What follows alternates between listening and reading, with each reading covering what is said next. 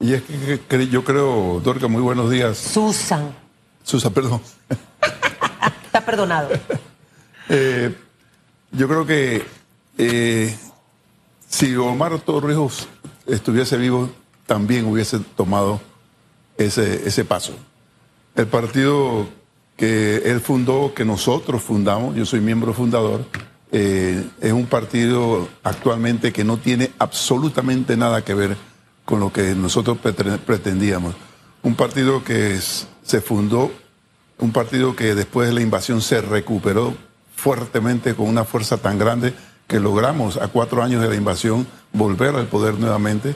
Un partido que ha contribuido a, democratizar el país, un partido que ha contribuido a, modernizar el país. Hoy día es un, partido que es desgraciadamente eh, no bien visto, por no utilizar otras palabras, eh, por la ciudadanía.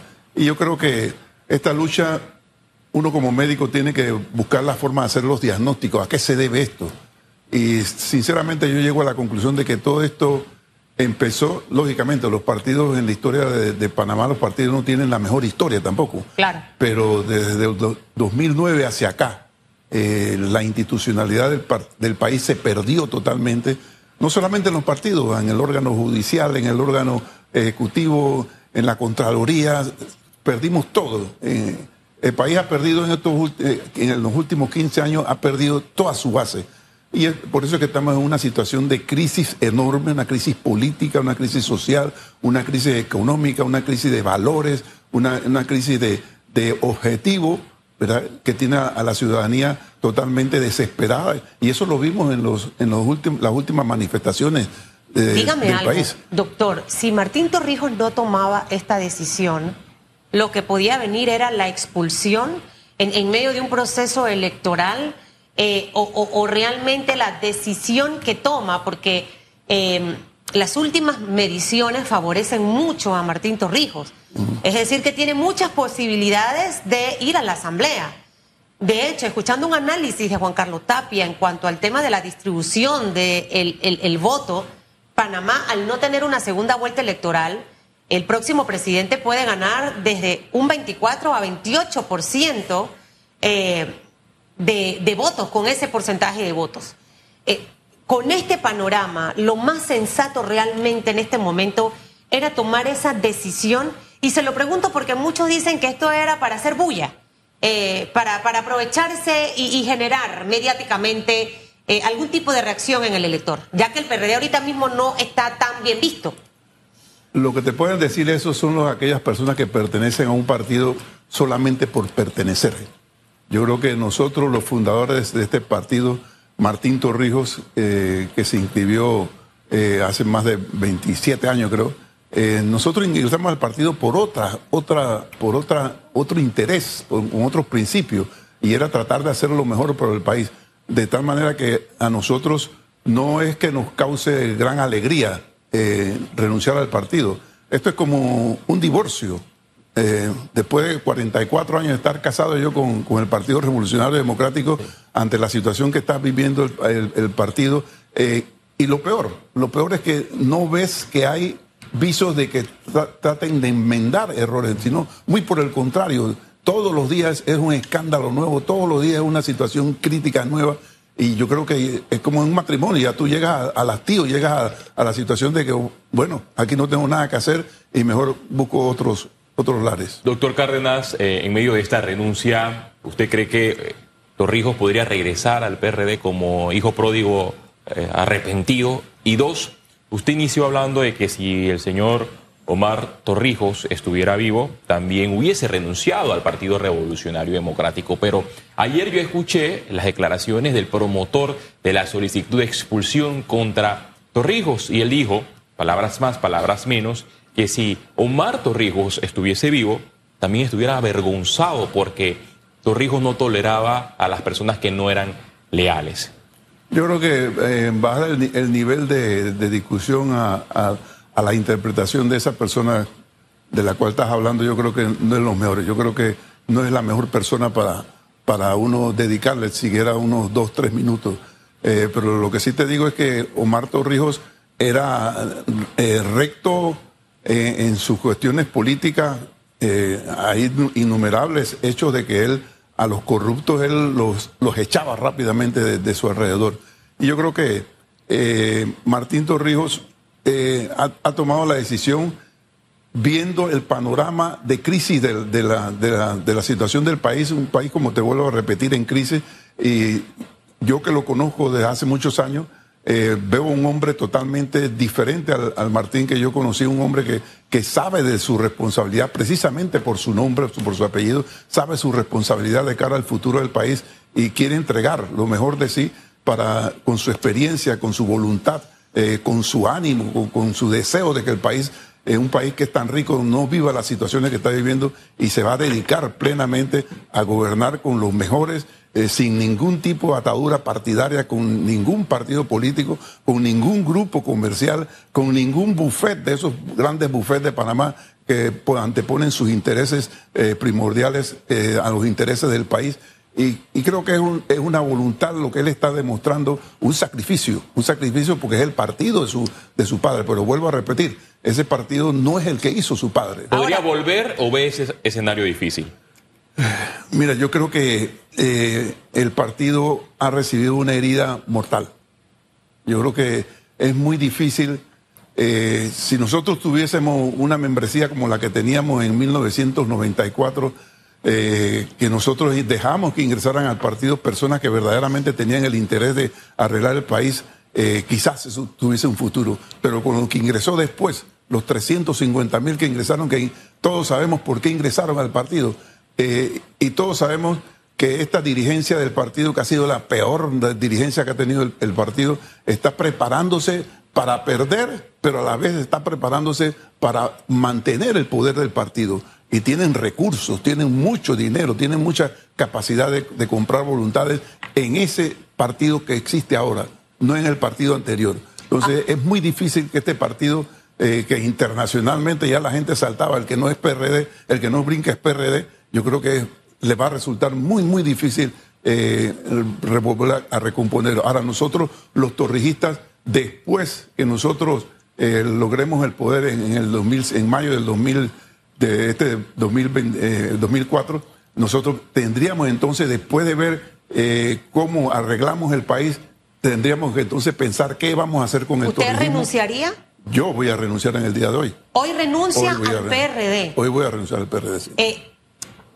Le pregunto esto, doctor, porque hace un momento usted mencionaba, Martín no va a, tener que responder a ningún partido político, ni a Buffet, ni a demás.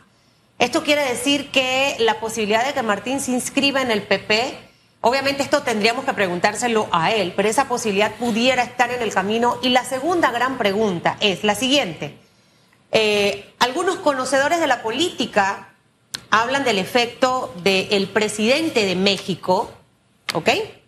El señor Andrés López Obrador, eh, quien, si hacemos una similitud, sale de su partido, se va a, lanzar como candidato presidencial, de hecho forma un nuevo eh, partido.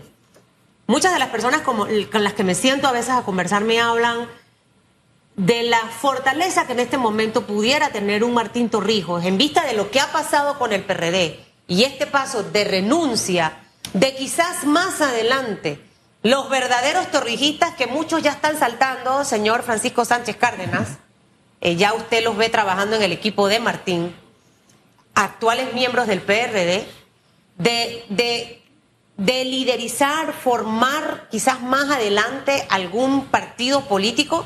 Y le pongo el caso del presidente de México. Mira, Dorca, yo creo que es... Susan. Tiene a Dorca hoy, caramba. Saludos, Dorca. Está bien. Mira, eh, Susan, yo sinceramente creo que el momento que vive el país no es un momento de partidos políticos. Yo creo que eh, es remar contra la corriente. La ciudadanía está hastiada de partidos políticos. Okay. Yo creo que no, no tenemos que el momento actual y el futuro inmediato vincularlo a partidos políticos. Yo creo que tenemos que pensar en Panamá y eso es precisamente lo que está haciendo Martín Torres. Es decir, que no se inscribiría en este momento en el Partido Popular. Yo creo que sería, sería contraproducente. Yo creo que eh, debe mantenerse como independiente. Como independiente, buscando la unidad del pueblo panameño, tal como lo hizo su papá. Su papá en los momentos críticos logró la unidad del pueblo panameño de una gran mayoría del pueblo panameño y se, pudieron aprobar muchas cosas eh, basadas precisamente en el liderazgo de él. Yo creo que Martín puede llevar a cabo esa, esa, esa mecánica nuevamente sin pensar en partidos políticos. Muchos PRD están moviéndose, doctor. Sí, bastante. Tenemos que arreglar es primero el, el, país, después pensar cómo vamos a arreglar el sistema político partidario del país, porque está totalmente dañado.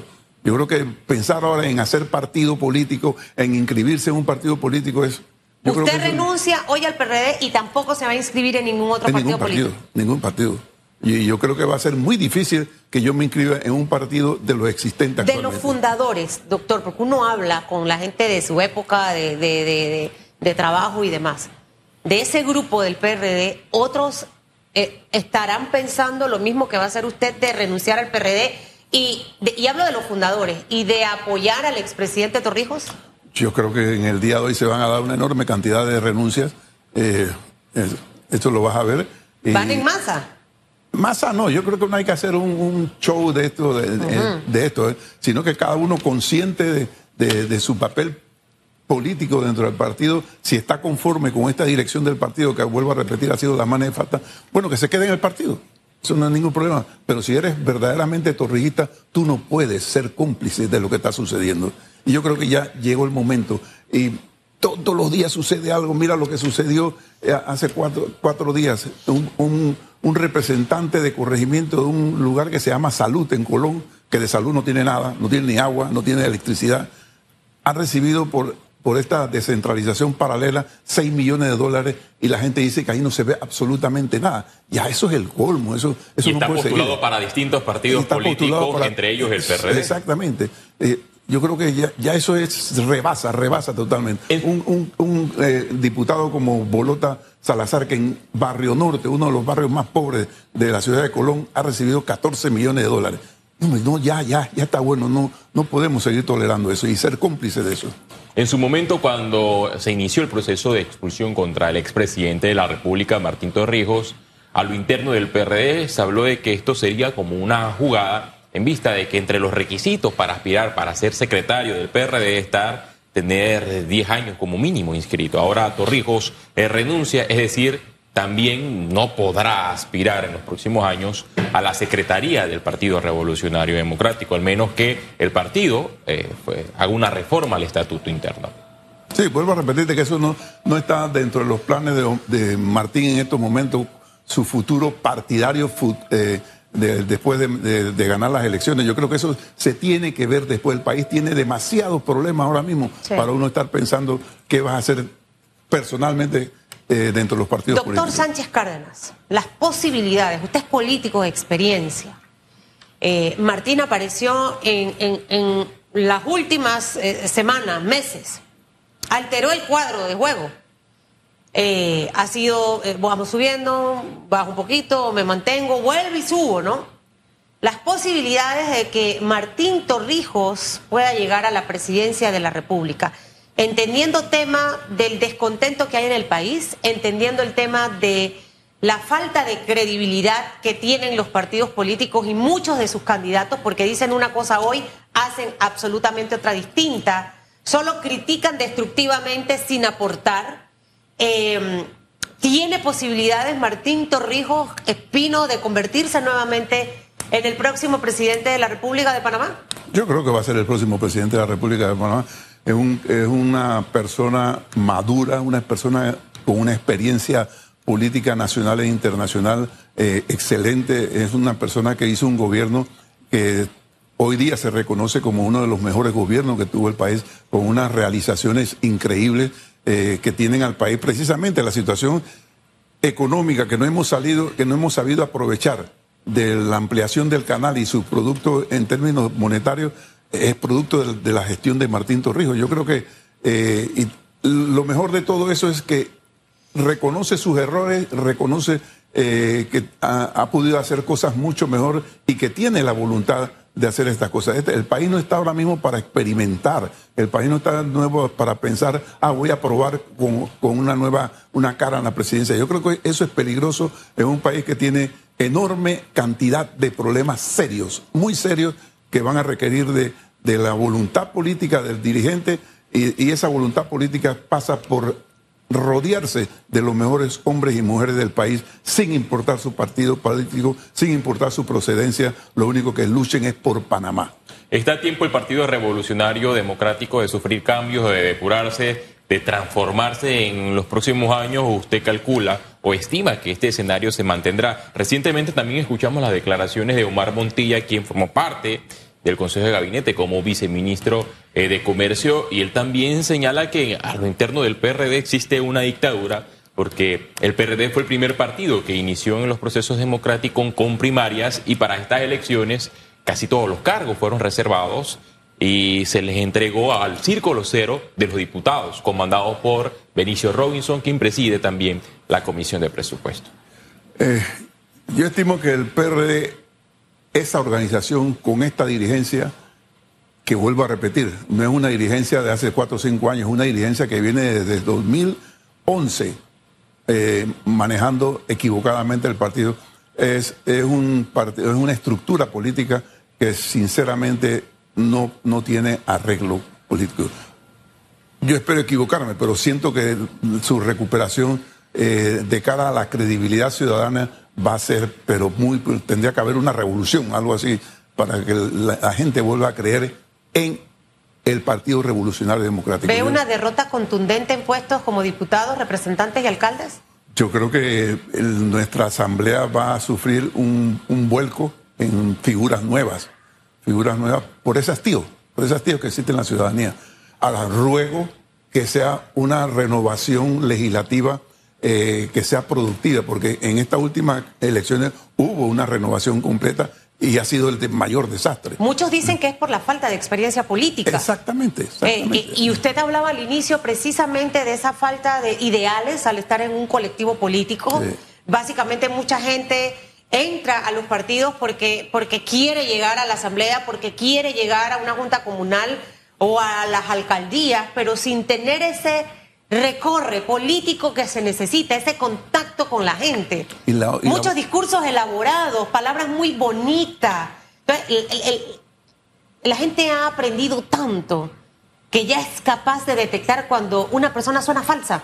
Exactamente.